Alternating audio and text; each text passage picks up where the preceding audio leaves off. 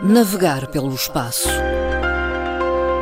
Um momento na rádio para compreender a astronomia e o universo.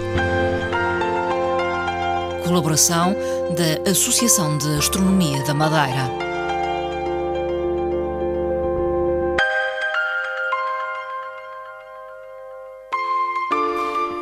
Esta tarde uh, volto a conversar com Fernando Góis, uh, presidente da Associação de Astronomia da Madeira, e hoje Fernando Góis vai falar sobre as luas de Júpiter.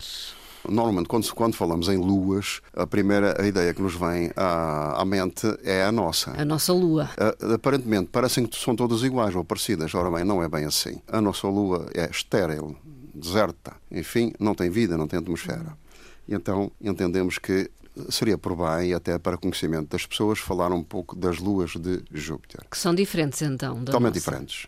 E tem mais do que uma, então? Exatamente.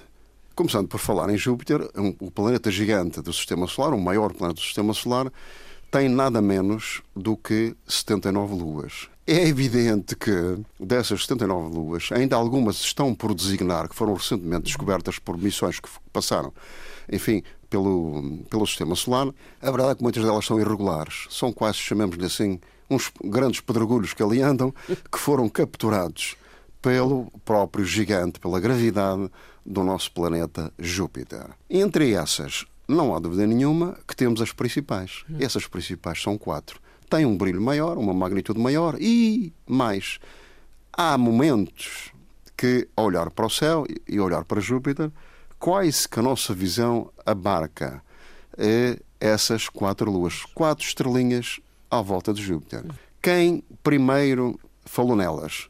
Nada mais, nada menos que o nosso Galileu. Galileu em 1610. A partir de 7 de janeiro de 1610, é uma data muito referenciada, que está, está aprovada, foi quando ele pegou no seu telescópio, ou luneta, enfim, coisa que vale mais, um pouco mais que, um, que uns binóculos, eh, tentou uh, observar Júpiter, além de outros objetos, como nós aqui já temos referenciado, a verdade é que a primeira coisa que ele vê é que umas estrelinhas que lhe pareciam andar ali à volta não eram nada mais que as quatro principais luas. Uhum. E que luas? Ió, Europa, uhum. Ganimedes e Calisto. Tudo nomes romanos. Uhum. Mas retomando aqui a questão, vão falar no, no tema luas vivas, são normalmente luas que contêm alguma água, ou umas têm mesmo água líquida, outras têm características de gelo líquido, ou gelo com água líquida, geram energia e mais têm uma atmosfera, por mais que seja tenue, isto é, que seja muito rarefeita, mas têm uma uh, atmosfera. Todas elas têm. E mais, é que a maior parte delas à exceção de a primeira IO, têm oxigênio na sua atmosfera. Hum. Têm compostos de oxigênio ou dióxido de carbono. Pronto, mas tomando isto uma, uma por uma, designando aqui as Sim. características delas, podemos então começar, por exemplo, com a questão de O, que é a primeira, a mais pequena. É mais pequena que a nossa Lua, uhum. tem 3.643 km de diâmetro e tem uma rotação à volta de Júpiter num 1,7 dias. Ehm, esta, esta Lua, então, é que é aquela totalmente diferente de todas as outras. E nas missões que foram eh, ao longo do Sistema Solar para outros planetas, além daquelas que foram as Pioneer, Voyager, a sonda Ulisses, a sonda Galileu e, mais ultimamente, a Neo Horizons e depois a Juno. Eh, o que é que aconteceu? Todas elas observaram então coisas diferentes. Porque é que no princípio surgem logo um maior muito amarelada e com uma série de vulcões à sua volta e expelirem lava para o exterior, para a órbita de Júpiter, e depois continham manchas estranhas, amarelas, vermelhas, eh, brancas e, enfim, alaranjadas. Ao, passar, ao fazer uma segunda passagem na outra missão, já um, um, os vulcões que ali existiam não, não estavam ativos ou estavam menos ativos, uh, as características e a mancha que apresentava era outra, portanto, significa que a Lua tem vida. Hum. Vida do interior para o exterior. Uma coisa é certa, é que ao passar desta para a Lua Europa, é uma Lua que já temos visto muitas vezes em imagens também, a Lua Europa tem já características diferentes bom, é aquela que mais se aproxima, talvez, de um, daquilo que nós os pensamos, se haverá ou não haverá ali fontes hidrotermais como nós vemos no fundo dos oceanos. Sim. E porquê? Uma lua, então, que tem uma crosta gelada. Chamamos é quase como uma, uma, um ringue de patinagem. Portanto, não tem muitas montanhas, mas tem muito gelo. E depois tem a superfície coberta, essa crosta coberta, com riscas ou feixes que se entrelaçam uns nos outros, ah, fazendo polígonos e uma série de, de, de figuras irregulares e que vão aparecendo e desaparecendo. Ora, aparecem e desaparecem porquê? No gelo. Bom, já começamos a pensar num oceano interno que suporta essa, essa, essa crosta de gelo, de gelo que está ativo. E estando ativo, vai atirando, deve ser talvez provavelmente com água salgada, e que vai atirando esses cristais para o exterior da crosta e apresenta-se com estas cores. Portanto, outra lua vive com características muito, viva, muito diferentes que da primeira. provoca estas ondas e esta, estas configurações perante da Lua. É maior uh, é, do que a, a, a Europa. Ainda não é a maior, não. mas é das maiores.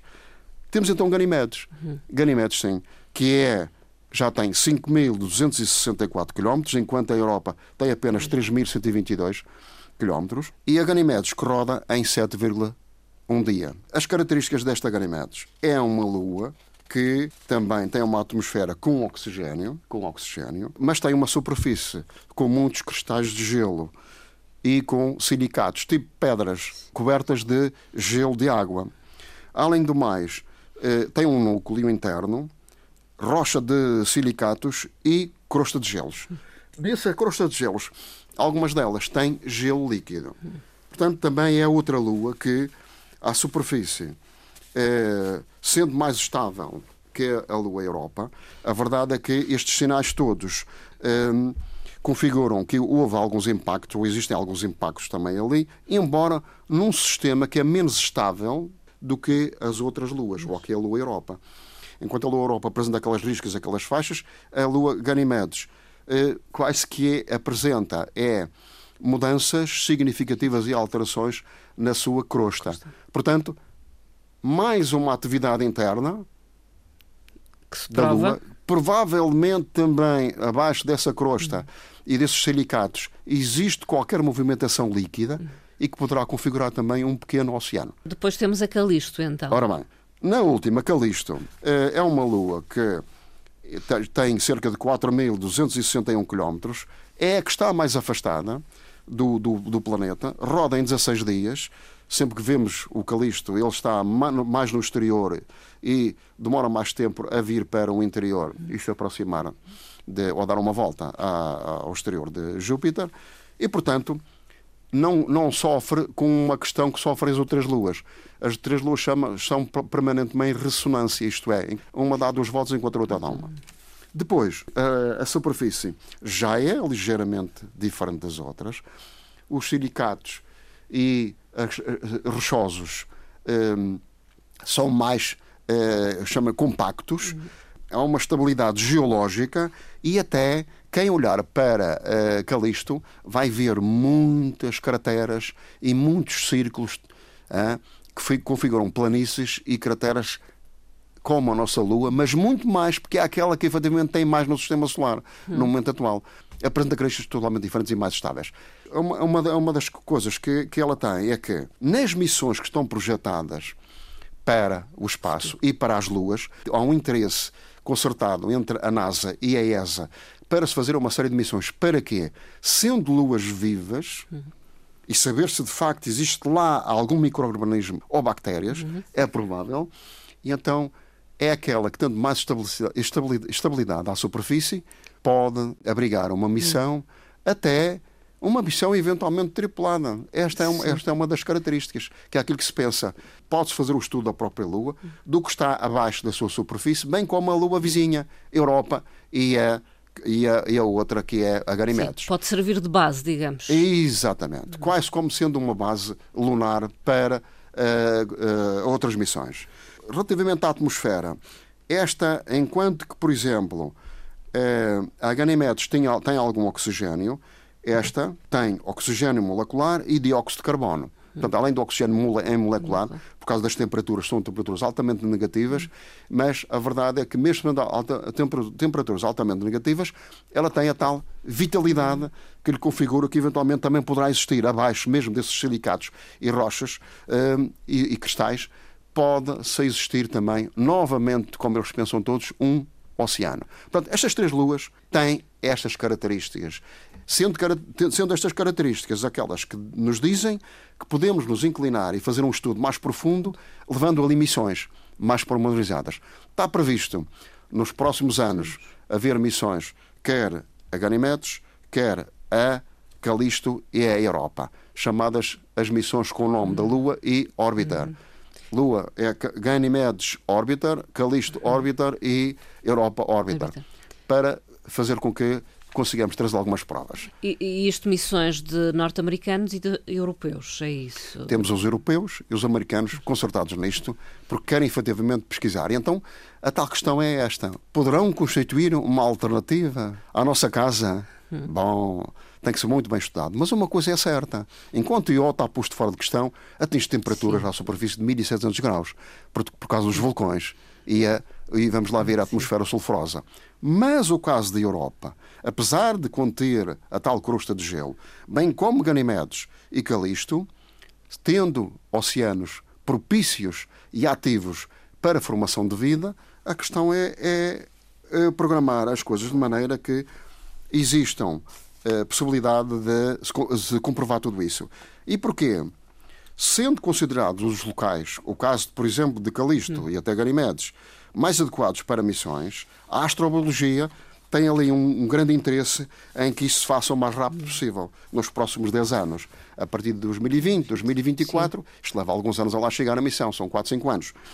Mas a questão é esta: a semelhança do que existe no nosso planeta que é as fontes hidrotermais. Nós já vimos em imagens eh, a biologia estudar o, a, a, profundidade onde existem do, dos, dos, vulcões, onde, onde existem estas fontes hidrotermais, hidrotermais, onde os vulcões saem. As temperaturas são aquecidas da, das águas e depois ali à volta vemos ali montes de bactérias e animais e, e, alguns seres vivos muito, muito importantes. Há vida e, eu, exatamente. e a expectativa é que possa haver também nestas luas de Júpiter, Poderá, é isso? Poderá existir aqueles vermes de tubos, camarões, caranguejos cegos, brancos, todos branqueados, todos cegos, Sim. mas milhões de bactérias que ali estão. Então pergunta-se, se isso, à semelhança disso, isso existir naqueles oceanos das luas, então o que é que poderá acontecer? Provavelmente poderá também existir algum microorganismo. Será que isso é verdade? Falta comprovar isso. E uma das coisas é que nos próximos 10 anos vamos ter missões de certeza a estas luas. Fernando Góes, eh, terminamos por hoje esta nossa conversa e partimos para férias, eh, um período de pausa nestas nossas conversas sobre astronomia. Muito boa tarde, desejo uma boas férias a todas as pessoas que nos ouvem e até ao próximo programa. Até ao próximo programa. Obrigado. Muito obrigado. Navegar pelo espaço. Um momento na rádio para compreender a astronomia e o universo. Colaboração da Associação de Astronomia da Madeira.